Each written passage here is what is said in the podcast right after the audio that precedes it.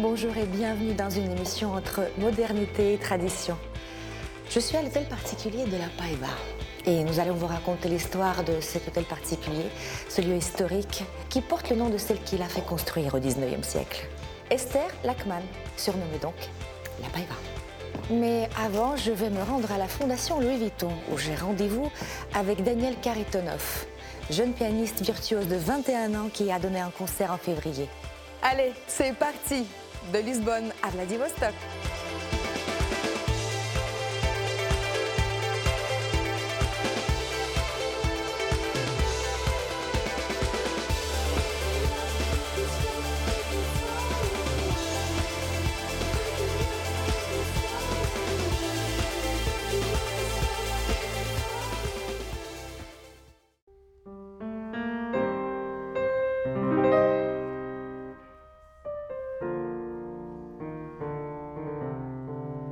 C'est un petit prodige, un virtuose. Daniel Karitonov commence le piano à 5 ans. À 7 ans, il joue déjà un concerto de Mozart accompagné d'un orchestre. À 8 ans, il remporte son premier concours international.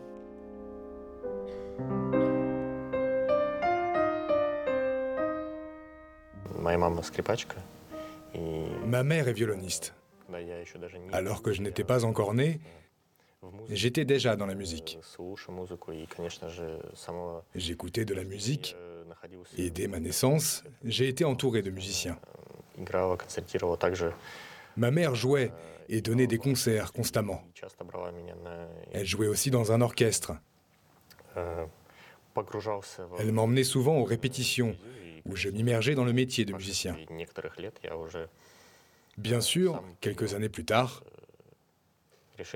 j'ai pris la décision de devenir musicien, d'avoir mon instrument. Voilà comment je suis devenu pianiste.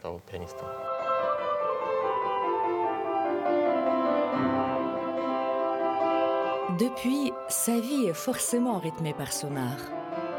C'est un passionné, un travailleur acharné, consacrant la majeure partie de son temps libre au piano. La musique ne lui offre aucun répit.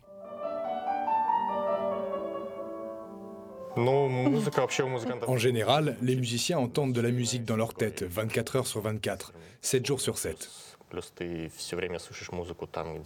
C'est très difficile, d'autant plus qu'on entend toujours de la musique là où d'autres peuvent ne pas l'entendre. C'est une sorte de super capacité. C'est en quelque sorte la malédiction du musicien.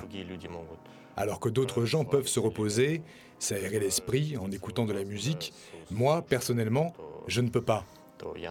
Parce que je commence tout de suite à analyser ce qui se passe dans cette musique, ce qui va suivre, tout ce qui concerne la forme, la mélodie.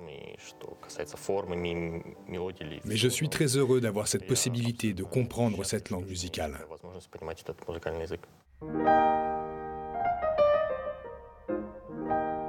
À la Fondation Vuitton, le concert de Daniel Karitonov remonte le temps et brise les frontières. S'il a placé Tchaïkovski au centre de sa prestation, il y retrace également une certaine histoire du piano, reprenant parmi les plus grands classiques, de Beethoven à Chopin, illustrant une fois encore les liens culturels très présents entre l'Europe et la Russie.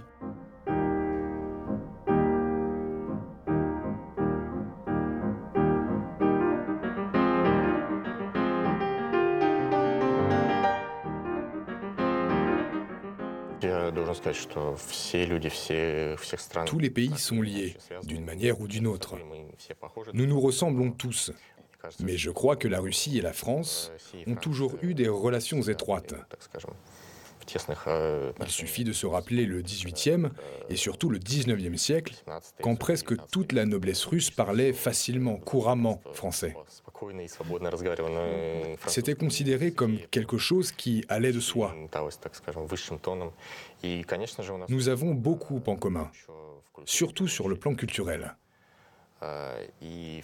Les Français, tout comme les Russes, ont toujours été orientés vers la beauté, l'art, dans tous ses aspects, que ce soit la peinture, la littérature et bien sûr la musique.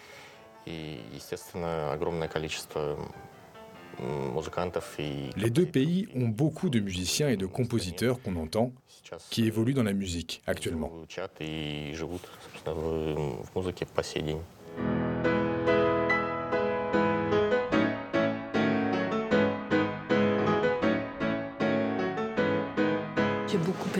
Façon de jouer Beethoven, tout en retenue. L'adagio était magnifique, beaucoup de sensibilité. Il y a quand même l'âme russe, je trouve, quand on a des pianistes. C'est vrai? Ça se sent? Oui, je trouve que c'est pas la même façon de jouer les artistes, justement, comme Rachmaninov, Tchaïkovski. Je trouve que c'est très lié quand même à leur histoire euh, et à leur euh, origine. On est toujours euh, très content avec la qualité. Avec, il faut imaginer, il a 21 ans. Euh, c'est impressionnant.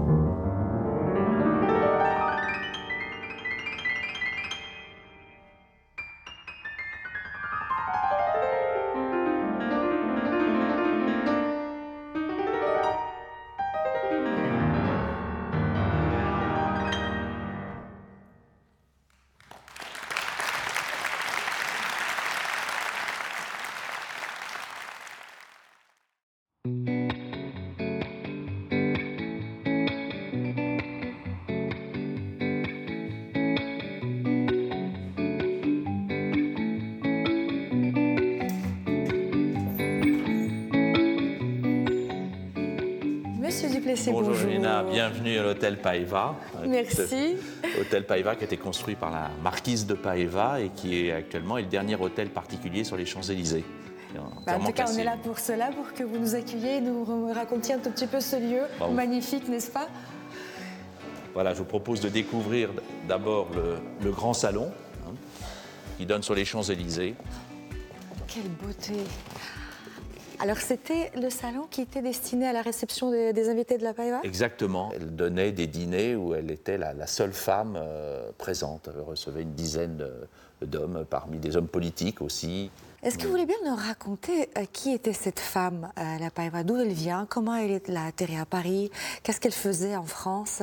C'était une Russe Alors c'était une Russe, effectivement. C'est une femme qui a une vie euh, qui sort du commun, une vie pas facile, chaotique. Euh, et avant d'arriver au sommet à Paris, de construire cet hôtel, elle est née d'abord euh, en 1819 à, Moscou et à l'âge de, de, 17 ans, donc très jeune, euh, elle, a épousé un dénommé Villouin, euh, qui était d'origine française, et euh, elle pensait à travers ce mariage que sa vie allait changer. Et finalement, elle est arrivée à Paris, et elle a commencé à Paris dans une maison close jusqu'au jour où elle a rencontré un dénommé Hers, qui était un grand compositeur de, piano, et elle, a vécu avec lui. Il est parti euh, aux États-Unis pour une tournée de concert et il envoyait l'argent de ses cachets à la Païva et l'argent à peine arrivé était dépensé toujours en toilette, euh, etc. Et jusqu'au jour où la famille d'Hertz, qui était présente à Paris, voyait cet argent fondre comme neige au soleil et donc l'a mise à la porte mhm. et elle s'est retrouvée à nouveau à la rue. Là, elle est partie à Londres où elle a rencontré euh, d'autres lords, elle en a ruiné quelques-uns, mais elle est revenue en France après, fortune faite. Et c'est là où elle a pris la décision de construire cet hôtel, une maison qui serait le symbole de, sa réussite, de sa réussite sociale, et elle voulait que ce soit la plus belle maison de Paris.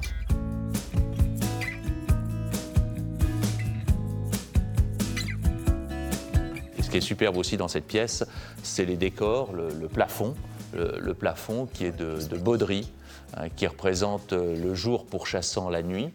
Alors le jour est, incarné par euh, cet homme euh, qui représente Apollon, hein, avec euh, le, soleil en, auréole, et cette femme avec le manteau étoilé qui représente donc la nuit.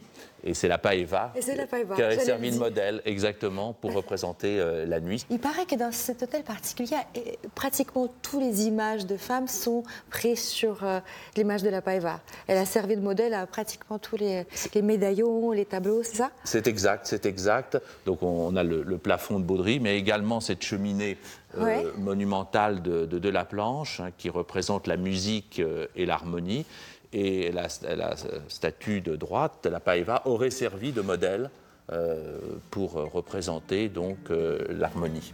On continue la visite? On continue la visite. Maintenant, on va découvrir le jardin d'hiver qui est notre dernière restauration euh, qui a demandé plus d'un an de, travaux euh, avec l'aide des, monuments historiques. C'est vraiment magnifique. Hein. Et donc la paeva, si vous voulez, dans cette pièce qui était jardin d'hiver, entreposait ses plantes mmh. l'hiver pour pas qu'elles gèlent. Donc ça avait vraiment une fonction aussi utilitaire et euh, elle devait avoir aussi du, du mobilier pour profiter l'hiver des rayons du soleil. L'hôtel Paeva est surtout connu pour cet escalier euh, qui est, paraît-il, le plus bel escalier Second Empire dans une demeure privée en France. C'est le plus beau tout court après celui de, l'Opéra, parce qu'il a la particularité d'être tout en onyx. L'onyx est plus riche et plus rare, bien sûr, que le marbre. Cet hôtel a été construit, si vous voulez, dans euh, le, style euh, Renaissance italienne. Dans la suite des appartements privés de la Paeva, maintenant on va voir la chambre de la Paeva. Donc euh, cette grande pièce et vous avez euh, en face de, nous cette très belle cheminée euh, qui est donc faite avec de, la malachite d'Oural, ce qui est la plus belle qualité de malachite. La Paeva ne lésinait pas, quand je vous disais, il fallait que ça soit la perfection. Et maintenant, là, vous avez au milieu de cette pièce, là, contre le mur, dans cette alcôve, il faut imaginer qu'il y avait le lit de la Paeva. Ce lit qui était euh, donc posé sur une, estrade, une certaine hauteur. Et de, chaque côté de, ce lit, il y avait un meuble cabinet. Vous savez, ces meubles Napoléon III euh, noirs. Euh. Et là, cette pièce, c'était la salle de bain cette fameuse salle de bain, qui est un décor oriental, parce que c'était vraiment à l'époque la mode de, l'orientalisme. Hein. Je vais vous faire découvrir maintenant la fameuse baignoire. S'il vous plaît, voilà. je sais qu'elle est là. voilà donc la fameuse euh, baignoire. C'est un, la un bloc d'onyx qui a été euh, euh, donc évidé, hein, comme le même principe que les baignoires romaines. Et à l'intérieur, vous avez un bassin en bronze argenté et, qui, est très, qui est assez profond, qui est assez grande. Et donc, c'est là que la Paeva prenait ses bains. Alors, il y a de l'eau encore? non, il n'y a plus d'eau. Il n'y a plus d'eau. Il n'y a plus d'eau. Il n'y a plus d'eau. Il n'y a pas de tentation. Monsieur Duplessis, merci beaucoup pour cette non, mais merci aussi magnifique. On a eu énormément de plaisir. C'était une très belle découverte. Merci à vous. Merci encore. Et à très bientôt. à très bientôt. Au revoir. Merci d'avoir suivi cet épisode avec nous. On se retrouve très vite pour de nouvelles aventures dans le monde de la culture. De Lisbonne à Vladivostok.